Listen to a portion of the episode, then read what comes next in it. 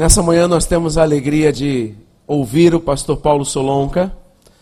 Pastor Paulo é pastor da Primeira Igreja Batista em Florianópolis, homem de Deus, querido, amado.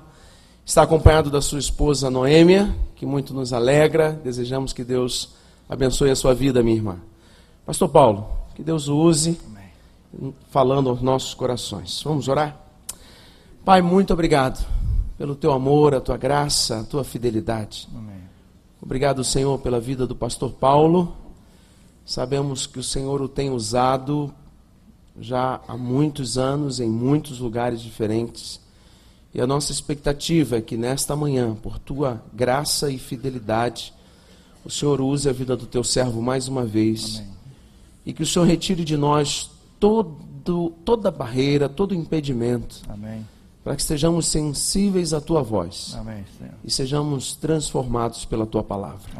Em nome de Jesus. Amém.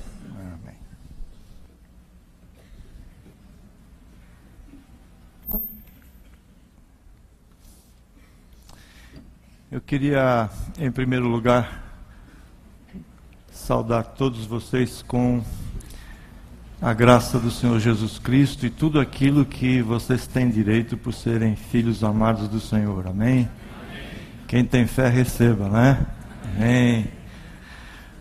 É um privilégio e uma responsabilidade muito grande poder ocupar esse lugar e esse tempo aqui no Ragai, que tem sido uma bênção na minha vida, no meu ministério, na vida daquelas pessoas às quais o Senhor me deu a responsabilidade de pastorear. Eu tenho a responsabilidade de meditar com vocês sobre uma outra parte de Hebreus 11. Queria convidá-lo para abrir Hebreus 11, do versículos 17 até o 20. Vamos fazer isso? Hebreus 11, 17 até o 20.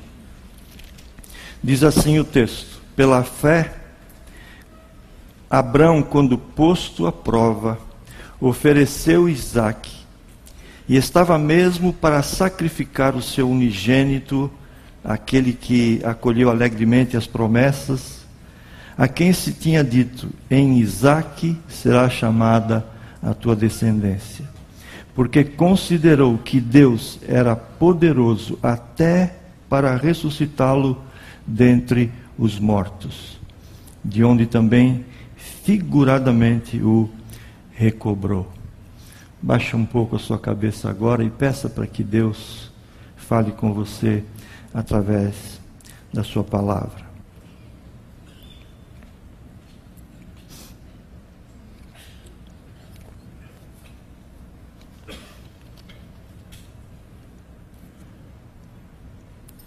Pai, na tua dependência e também no poder do teu Espírito. Nós pedimos que o Senhor nos permita passar esses minutos que temos adiante de nós, sem nenhuma reserva, totalmente abertos, para que o Senhor possa operar de um modo surpreendente nas nossas vidas. Que esse local, Senhor Deus, agora seja palco única e exclusivamente da influência do Teu Espírito. Pedimos isso em nome de Jesus e para a glória dele. Amém. Meus queridos, para compreendermos um pouquinho mais esse texto de Hebreus, eu gostaria de que você não precisa abrir a sua Bíblia, você apenas ouvisse a leitura que eu vou fazer do texto a que se refere Hebreus aqui, que está lá em Gênesis 22, 1. Isso porque vai trazer entendimento para a nossa reflexão. Gênesis 22, 1 diz assim: Depois destas coisas, pôs Deus Abraão à prova, e disse a Abraão, e esse lhe respondeu: Eis-me aqui. E acrescentou Deus: Toma teu filho, teu único filho Isaque, a quem amas e vai à terra de Moriá e oferece-o ali em holocausto sobre um dos montes que eu te mostrarei. Levantou-se, pois, Abraão de madrugada, e tendo preparado o seu jumento, tomou consigo dois dos seus servos e a Isaque seu filho, rachou lenha para o holocausto e foi para o lugar que Deus lhe havia indicado. Ao terceiro dia, notem bem, três dias depois, erguendo Abraão os olhos, viu o lugar de longe. Então disse aos seus servos: Esperai aqui com o jumento, porque eu e o rapaz iremos até lá, e havendo adorado, preste atenção, voltaremos para junto de vós. E tomou Abraão a lenha do holocausto, colocou a colocou sobre Isaac, seu filho. Ele, porém, levava nas mãos o fogo e o cutelo. Assim caminhavam ambos juntos. E quando Isaac disse a Abraão, seu pai, Meu pai, respondeu Abraão, Eis-me aqui, meu filho. Perguntou-lhe Isaac, Eis o fogo, a lenha, mas onde está o cordeiro para o holocausto? Então respondeu Abraão: Deus proverá para si, meu filho, o cordeiro para o holocausto. E assim seguiam ambos juntos. E chegaram a um lugar que Deus havia designado, e ali edificou Abraão um altar. E sobre ele dispôs a lenha amarrou o seu filho Isaque e o deitou em cima da lenha. E estendendo a mão, tomou o cutelo para, o cutelo para imular o seu filho. Mas do céu lhe bradou o anjo do Senhor: Abraão, Abraão, ele respondeu: Eis-me aqui. Então lhe disse: Não estendas a mão sobre o rapaz, nada lhe faças, pois agora sei que temes a Deus, porquanto não me negastes o filho, o teu único filho. Tendo Abraão erguido os olhos, viu atrás de si um carneiro preso pelos chifres e entre os arbustos. Então tomou o carneiro e o ofereceu em holocausto em lugar do seu filho. E pôs Abraão o nome daquele lugar, o Senhor proverá. Daí dizer-se até o dia de hoje, no monte do Senhor se proverá. Então do céu bradou pela segunda vez o anjo do Senhor a Abraão e disse: Jurei por mim mesmo, diz o Senhor, porquanto fizeste isso e não me negaste o teu único filho. Deveras te abençoarei. Certamente multiplicarei a tua descendência como as estrelas do céu, como areia da praia do mar. A tua descendência possuirá a cidade dos seus inimigos. Nela serão benditas todas as nações da terra, porquanto obedeceste a minha voz. Meus queridos, a fé é um dom de Deus, mas ela tem que ser desenvolvida, é um processo, não é um passe mágico. E eu percebo que muitos de nós, embora estejamos há muito tempo dentro do aprisco do Senhor, nós entendemos muito pouco sobre a fé e o que está à volta da fé. Muitos de nós, como eu durante muito tempo, passei dentro dos estreitos limites da minha capacitação, da minha própria capacidade é, em termos de desenvolver meus talentos. E eu percebo que, como eu, muitos de nós tomamos o maior cuidado para comprimir e manter todas as coisas sobre o nosso controle. Corremos o risco de, como um evento desse, apenas nos basear na nossa capacidade de planejar, na nossa capacidade de olhar para o passado e perceber que nós já fizemos isso, então hum, não é uma coisa assim tão inédita. Há uma certa segurança e que pode comprometer que você comece a entrar para dentro desse, desses umbrais que nos levam a experimentar a atuação da fé. Na realidade, muitas vezes nós temos vivido como se não precisássemos de Deus. Nosso temor ao risco nos mantém longe do que podemos dominar ou realizar com a nossa própria habilidade. Embora estejamos cercados muitas vezes de desafios, de problemas, de oportunidades, nós nos dedicamos somente às coisas inevitáveis, aquilo que é óbvio. Foi exatamente por essa razão que Jesus Cristo adverte. Lá em Lucas 17 está registrado no versículo 10: Assim também vós, depois de haver desfeito quanto vos foi ordenado, dizei: Somos servos inúteis, porque fizemos apenas o que devíamos fazer. A nossa visão, queridos, do futuro é quase sempre baseada no que podemos realizar com os nossos próprios recursos e com a nossa experiência. Esquecemos-nos de que o Senhor Deus, o, o grande Criador do céu e da terra, nos ama e é capaz de nos levar através de uma jornada impressionante, onde os nossos recursos serão potencializados para que a Sua vontade, os seus desígnios se estabeleçam. Ele é o Senhor das intervenções radicais. Tenho percebido isso na minha própria vida. Em momentos cruciais onde eu percebi que eu não tinha controle, nem as pessoas que estavam à minha volta tinham controle. Isso ficou muito claro quando eu e mais um irmão nos afogamos lá em Florianópolis. Como eu disse num, num seminário em alguns anos anteriores. Eu podia ser um Mark Speed, um campeão olímpico de natação. Eu podia ser o Bill Gates da vida. Eu podia ser um Arnold Schwarzenegger em termos de físico. Eu estava refém de Deus. Ali eu não podia fazer nada por mim mesmo. Apenas me restava usar a fé. E graças ao uso da fé, eu estou aqui hoje graças ao uso da fé, crendo naquilo que temos ouvido todos esses, esses, esses momentos aqui. O Senhor me deu uma sobrevida. Queridos, de tempos em tempos o Senhor invade os nossos problemas, as nossas perplexidades com o poder sobrenatural.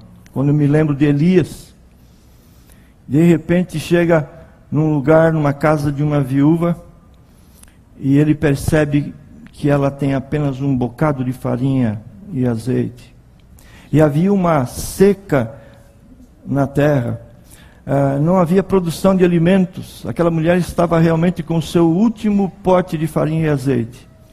E Deus então usa o profeta de uma maneira impressionante.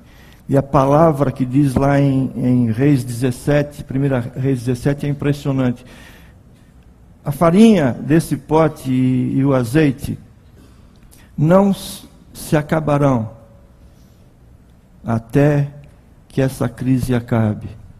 Que Deus maravilhoso. Eu não sei quantos de vocês que estão aqui são pessoas que têm vivido apenas o óbvio, o elementar, aquilo que realmente é previsível.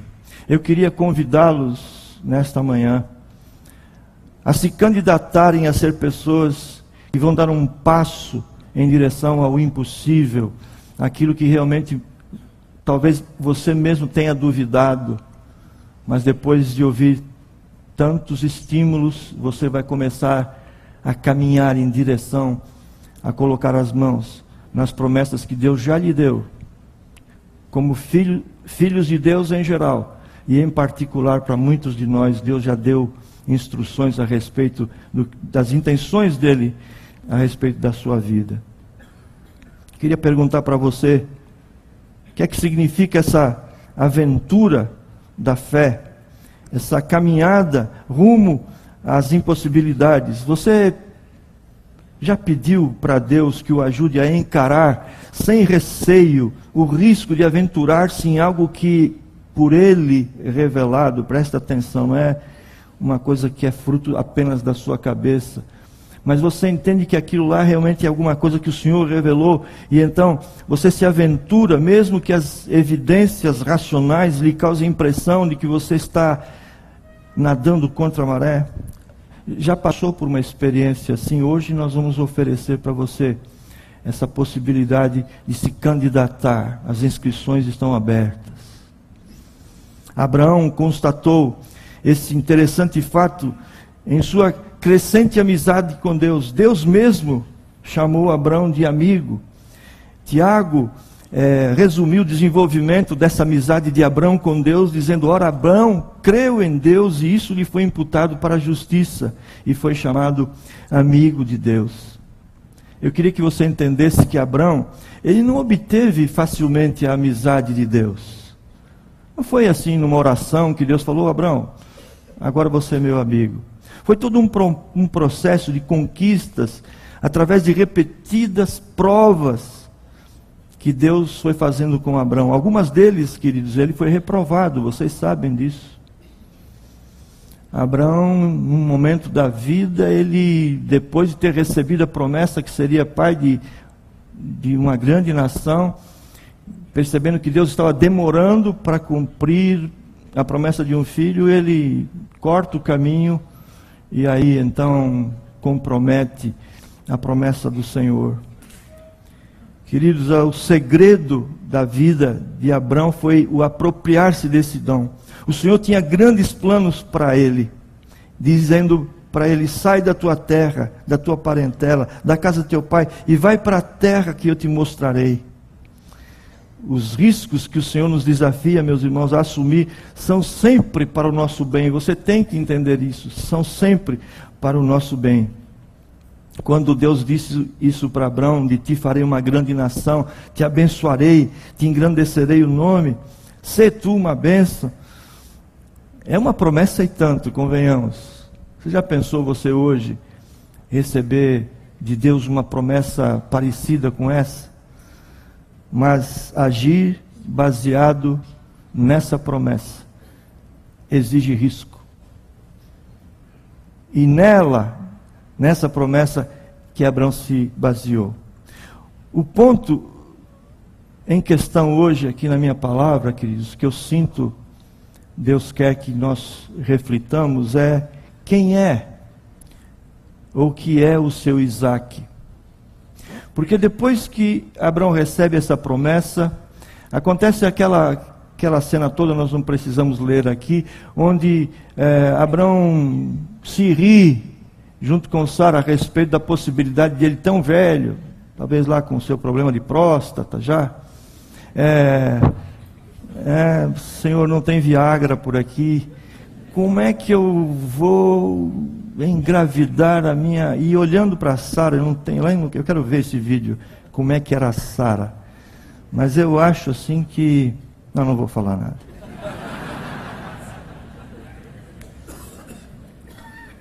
Idade avançada. E aí? Mas Deus cumpre a promessa. Só que depois de um tempo, o que, que Deus faz? Quando o rapaz cresce, e vocês sabem, a gente se liga às crianças, aos nossos filhos, dói mais a doença deles do que a nossa própria doença. A verdade é que nós, pais, fazemos de tudo para fazer o melhor pelos nossos filhos, eu tenho certeza somos capazes de dar a nossa própria vida por eles. Eu queria que você agora visualizasse aquele momento que Abraão é desafiado a sacrificar seu filho. Eu queria perguntar para você, o que você mais mais ama? O que é que você hoje tem nas suas mãos que você mais ama? Há um, há um, um momento, queridos, em que eu percebo de que Deus não deseja apenas um sacrifício religioso, esse que você vê pela televisão, esse que o pastor fala, ah, eu vou me sacrificar, vou subir o, o monte é, Sinai por você, ou então um sacrifício em termos de dar algum dinheiro, ou fazer tantas orações numa campanha. Não. Mas Ele quer uma rendição total da nossa vontade obstinada, seja quem for ou que quer que tenha tomado, se tornado um Isaac na nossa vida. Eu queria que você pensasse comigo nas pessoas que se transformaram na extensão de você, cujo sucesso produz em você um falso orgulho e cujo fracasso, quando acontece, lhe parte o coração. Considere aquilo que você mais aprecia. Talvez você é alguém encantado com a sua própria saúde, você é um sujeito sarado. Você é um sujeito sarado financeiramente. Você olha, você, apesar da crise, está bem. Seus empreendimentos, você olha para eles como se fosse o seu Isaac. Seus planos para o futuro. Então eu queria que você meditasse nessa oportunidade de hoje, Deus falar: traz isso aqui para o meu altar. Eu quero sacrificar isso Queridos, às vezes o nosso, o nosso emprego, a nossa causa, a igreja, a responsabilidade que temos tem se transformado numa verdadeira obsessão, uma paixão da nossa vida. O nosso Isaac pode ser uma pessoa, pode ser um produto, uma coisa que lance uma ponte sobre o espaço vazio entre os nossos sonhos que mais acariciamos e o desejo de vê-los acontecendo. A aventura da amizade de Deus baseia-se, queridos, eu tenho certeza, na renúncia do domínio daquilo que jamais Deus quis que nós dominássemos. Entregamos o que não é nosso a fim de ganhar o que nós não podemos perder. Abraão deu o seu Isaac. E eu percebo, queridos, de que Existe um processo muito interessante que eu queria compartilhar com vocês, e é de que é evitar o, o novo, o inusitado. Nós olhamos para os velhos caminhos e tentamos trilhar por eles. O novo sempre indica risco, a natureza humana sempre tem a tendência de fugir de qualquer coisa que ameace a nossa segurança. Moisés, por exemplo, ele teve que assumir em meio à sua gente quando ele diz: Olha, nós vamos sair dessa escravidão do Egito. Mas as pessoas, como talvez alguns de nós aqui nessa manhã, pensam como o povo de Israel. O Egito pode ser uma escravidão, trabalho, dor, mas é seguro. O risco, o perigo, a aventura estavam lá no deserto. E eu olho para o texto de Êxodo 14 e eu ouço o povo dizer, quando Moisés fala, queridos, vamos deixar de ser escravos, vamos em direção à promessa. E sabe o que aconteceu? O povo disse: Deixa-nos. Queremos continuar a servir os egípcios. Queremos continuar a ser escravos. É isso que talvez pode estar acontecendo com você aqui, depois de ouvir tantas coisas profundas a respeito de fé, você corre o risco de sair por essas portas, entrar no seu veículo, no seu ônibus, ir para sua casa e chegar à conclusão de que você quer continuar como você veio.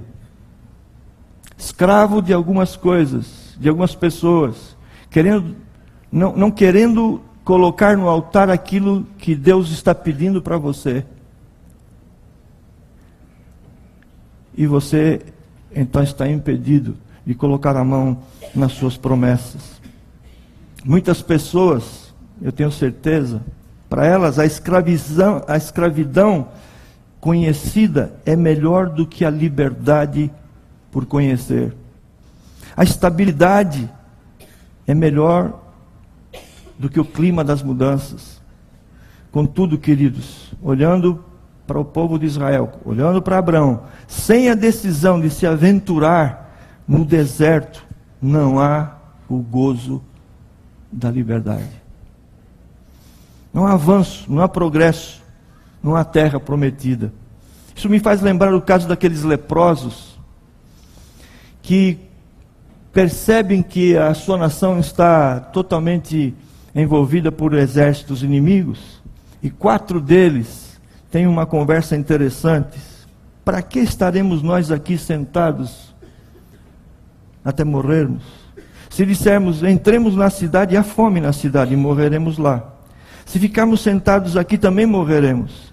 Vamos, pois, agora e demos conosco no arraial dos Círios.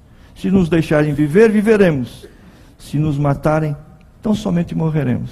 Que coisa interessante. É a decisão que alguns de nós têm que tomar nessa manhã. Ficar parados ou correr o risco, mas de obedecer a Deus e ir em direção à promessa.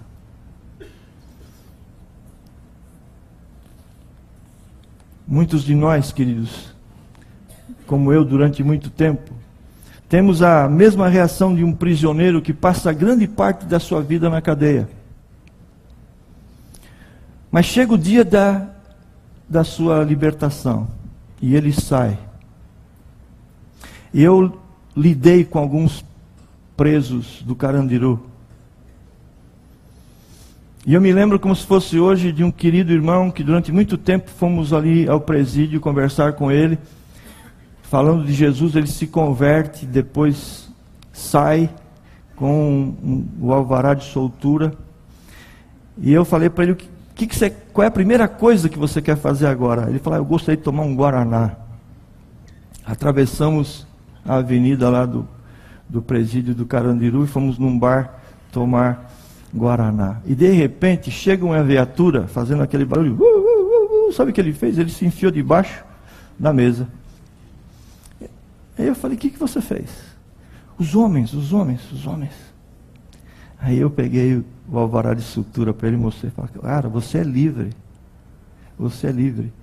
Mas é interessante, queridos, que alguns meses, algumas, um tempo determinado de escravidão, parece que nos marcam tanto que nós nos sentimos sempre escravos, reféns daquela situação. Há um filme chamado é, um sonho de liberdade que conta a história de um homem que matou a sua esposa e o amante e fica 50 anos na prisão e não consegue se adaptar à liberdade e pede para voltar. Que coisa impressionante. E por quê? Ali no cárcere ele está seguro, ele tem cama, tem comida.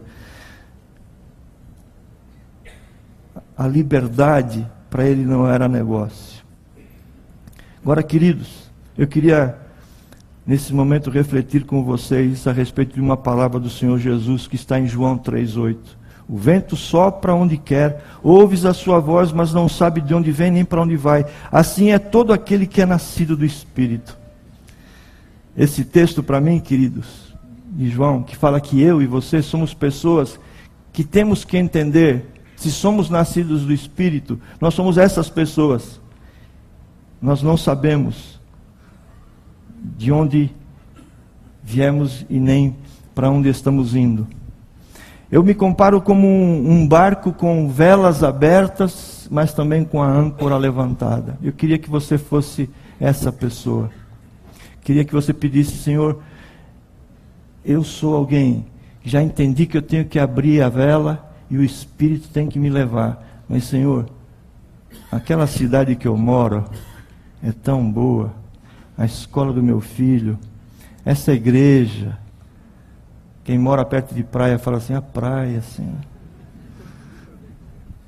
Aí Deus fala assim, filho, sertão. Sertão. Aí você olha para aquela âncora e fala assim, mas senhor, olha, já abri, sim.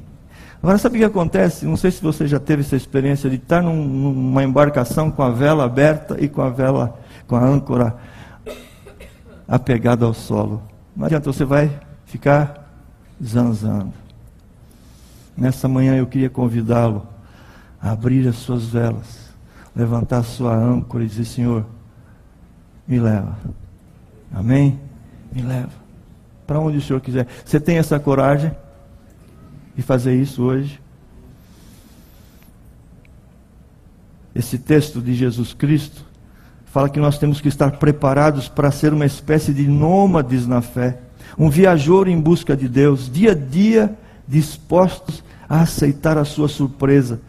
A nossa caminhada, queridos, rumo às promessas, vai ter início no momento que, por fé, nós nos entregamos completamente a Jesus, movido por um desejo intenso de obedecê-lo.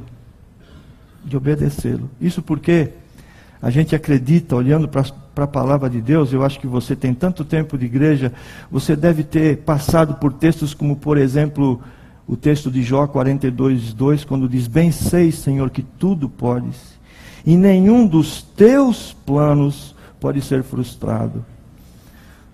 Provérbios 16, 1. O coração do homem pode fazer planos, mas a resposta certa dos lábios vem do Senhor.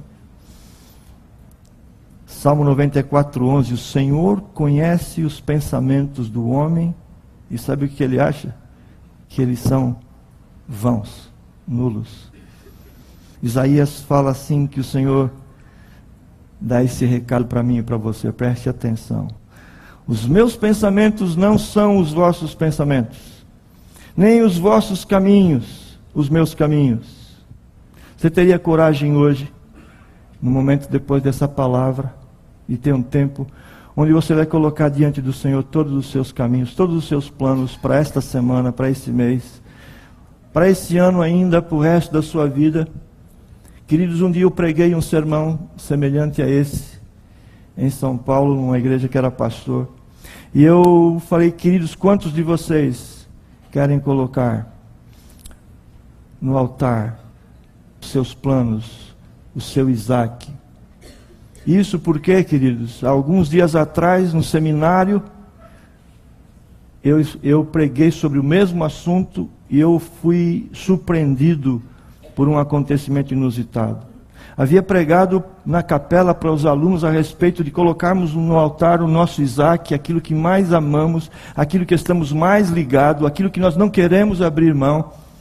E foi assim um quebrantamento na capela do seminário. Muitos alunos que estavam ali apenas para passar um ano, alguns três anos, quatro anos com planos já, todos eles vieram à frente e ajoelhados, quebrantados, colocaram seu Isaac num altar simbólico. Eu saí da capela indo para casa, estou descendo, quem conhece lá Atibaia sabe como é que é o seminário, estava descendo a pé, vem um aluno correndo e fala assim: Pastor Paulo, espera um pouquinho, eu tenho uma pergunta para lhe fazer. Eu pensei que era uma pergunta teológica, mas ele chegou e falou assim: que que é isso? Ele disse assim, o que que é isso que aconteceu aqui? Olha, todo mundo foi lá e colocou no altar o seu, o seu futuro, os seus planos. Que coisa impressionante. Ele falou assim, até eu coloquei, jamais pensei em fazer isso, tinha muito medo. Eu estou sentindo uma paz. Mas que mal me, per me pergunte, o senhor já colocou o seu Isaac no altar? E sabe o que aconteceu? Na hora, queridos, eu fiquei embaraçado. Imagine um pregador que faz todo mundo colocar. E eu caí em mim e disse: Não coloquei. Ora, falar para o aluno, eu fiquei com medo que ele ia fofocar. Falou: Ah, cara lá tal, mas eu perguntei para ele, nem ele. Então, cancela. Gente, você fez, cancela. Nem ele acredita. Sabe o que eu disse para o rapaz? Falou, eu queria dizer uma coisa para você, eu não coloquei ainda. Mas eu vou agora mesmo lá para minha casa. E junto com a minha esposa, eu vou colocar no altar o meu Isaac. Ele me deu um abraço e chorou. Aí eu falei no ouvido, mas não fala para ninguém ainda.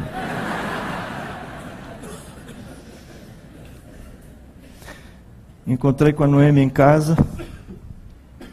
E falei para ela, Noemi, é nós já colocamos tudo no altar. Ela falou, claro, você colocou a, as lojas, Deus queimou. Você colocou a fábrica, a indústria, Deus queimou. Nós não temos mais casa, não temos mais as firmas. Você já colocou tudo.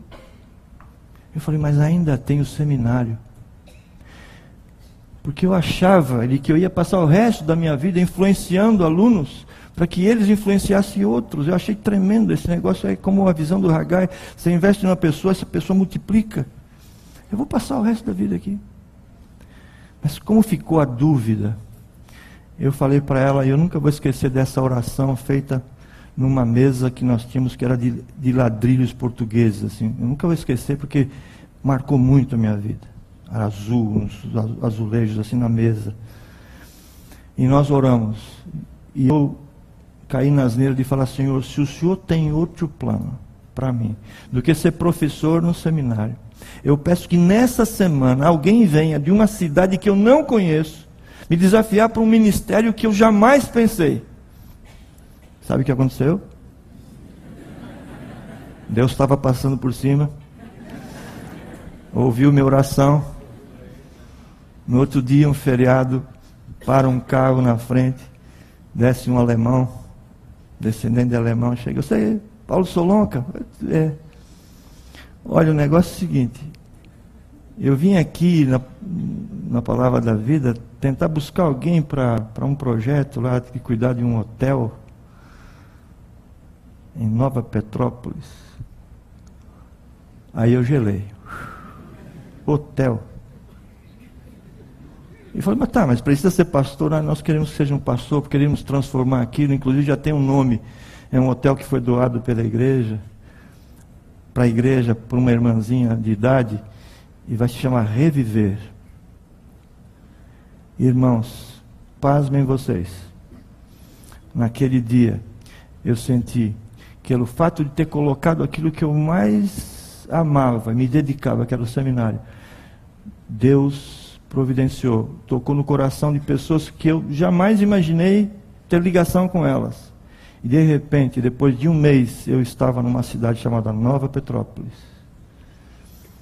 Alguns de vocês que estão aqui sabem disso, porque me acompanharam lá. E eu não me arrependo, queridos eu chorei, eu me lembro que eu chorei tremendamente, acostumado a falar para alunos de teologia, para a igreja, de repente estar lá, naquele lugar, sem saber precisamente o que Deus queria, mas Deus usou tremendamente a nossa ida para lá. Muitas pessoas se encontraram com Jesus naquele hotel, muitas pessoas na cidade conheceram Jesus, nasceu uma igreja em Gramado. Ah, foi uma coisa tão maravilhosa. E eu sou testemunha disso. Vale a pena colocar no altar aquilo que você mais ama. Porque se Deus, na sua infinita sabedoria, achar que realmente você tem que continuar com aquilo que você tem, Ele vai simplesmente lhe devolver o seu Isaac e vai continuar te abençoando. Mas pode acontecer, queridos, que Deus vai queimar aquilo que você colocar no altar. Sabe por quê? Ainda nessa igreja, como pastor, eu me lembro que quando eu preguei, agora voltando então, porque que eu tinha pregado lá no seminário, eu estava pregando na igreja, o mesmo sermão. Falei, quem quer colocar no altar? Contei a minha experiência. Um industrial chegou ali à frente e eu perguntei para ele, o que é que você está colocando? Ele falou, a minha empresa. Está no altar. Amém. Irmãos, naquela noite a, a fábrica dele pegou fogo. Aí ele falou assim: escuta. Eu, eu falei: eu avisei. eu avisei. Olha o esboço aqui. Deus pode devolver ou Deus pode queimar. Eu falei, mas justo eu. Irmãos, para encurtar a história, esse homem colocou a segunda vez. E foi num, não foi num apelo que eu fiz. Ele me procurou e falou: Olha, está tudo pronto, tudo funcionando. Eu quero orar outra vez. Sabe o que aconteceu? Não foi no mesmo dia. Uma semana depois, queimou. Queimou a terceira vez. Até que ele entendeu que não era aquilo que Deus queria para ele. Mudou de ramo e hoje é um homem abençoado. E ele louva a Deus por ter queimado três vezes a sua empresa. Queridos, muitas vezes nós nos agarramos às nossas emoções, a nossa razão, nós achamos que aquilo realmente é o que Deus quer para a nossa vida, quando Deus tem preparado algo infinitamente melhor. Queridos, se admitirmos que os nossos caminhos, como diz a Bíblia, não são os caminhos do Senhor, se nós admitirmos que os nossos planos, nossa visão de futuro é falível, inconsistente, então nós devemos nos render a Deus para que Ele nos leve para onde Ele deseja. Eu fico maravilhado quando leio Neemias e vejo Neemias compartilhando algumas coisas. Ele fala assim: Deus tinha colocado no seu coração o que fazer. Pode consultar Neemias. Há um trecho que ele fala assim: Até então eu não havia compartilhado o que o meu Deus tinha colocado em meu coração. Deixa eu fazer uma pergunta. Todo esse tempo de caminhada na igreja, assistindo congressos, seminários, lendo a Bíblia, o que é que Deus colocou no seu coração? Eu tenho certeza, queridos, que Deus colocou em cada um dos nossos corações planos segundo a sua vontade, porque a Bíblia diz que o Senhor faz isso. A Bíblia diz isso. Em João 16, 13 tem um texto que diz: Quando vier o Espírito da verdade, ele vos guiará toda a verdade, porque não falará por si mesmo, mas dirá tudo o que tiver ouvido e vos anunciará as coisas que hão de vir. E me lembro também de um texto de Isaías, capítulo 58, diz: O Senhor te guiará continuamente. Preste atenção. Você está diante de uma promessa. Lembra do Jeremias ano passado? Como é que era? pastor falava e tinha um sujeito no meio da multidão que fazia assim. Aí ele foi perguntar se era tique de guerra ou tique nervoso. Ele falou, não, cada vez que o senhor faz uma, fala uma promessa, eu me aproprio dela. Assim, né? Eu achei interessante. Aí vem uma promessa. Como é que é? Aí, apanha bem aqui. Olha só. O Senhor te guiará continuamente. Ele fartará a tua alma até em lugares áridos. Ele fortificará os teus ossos. Serás como um jardim regado e como um manancial cujas águas jamais faltam. Pegou?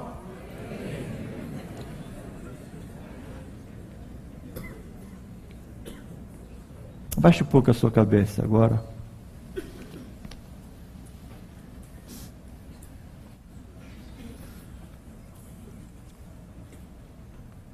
Queridos, voltando para Abraão e Isaac.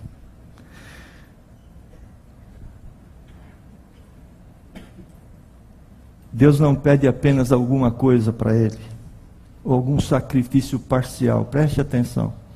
O desafio que eu vou fazer agora não é colocar uma empresa nas mãos de Deus. É tudo. Todas. Não é uma casa. Todas. Não é só a conta número tal no Banco Bradesco. São todas. Você teria coragem de dizer, Senhor, tudo que eu tenho aplicado,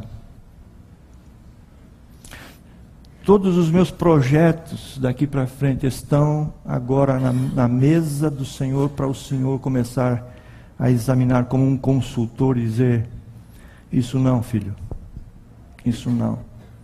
Você teria coragem de dizer, Senhor, pode rasgar aquilo que o Senhor acha que está fora da tua vontade? Você confiaria até esse ponto em Deus?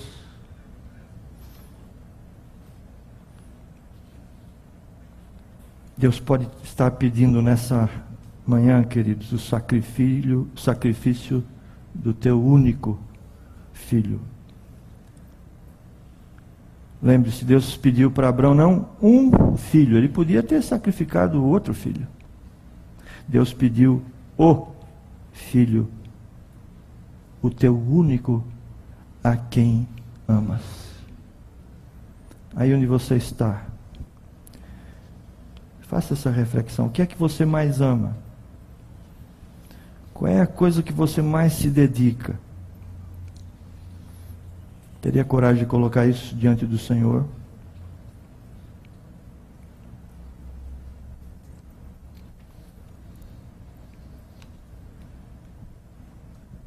Pai, nós estamos diante de um desafio do Senhor, onde o Senhor nos pede para crermos na tua soberania na tua infinita capacidade de saber o que é melhor.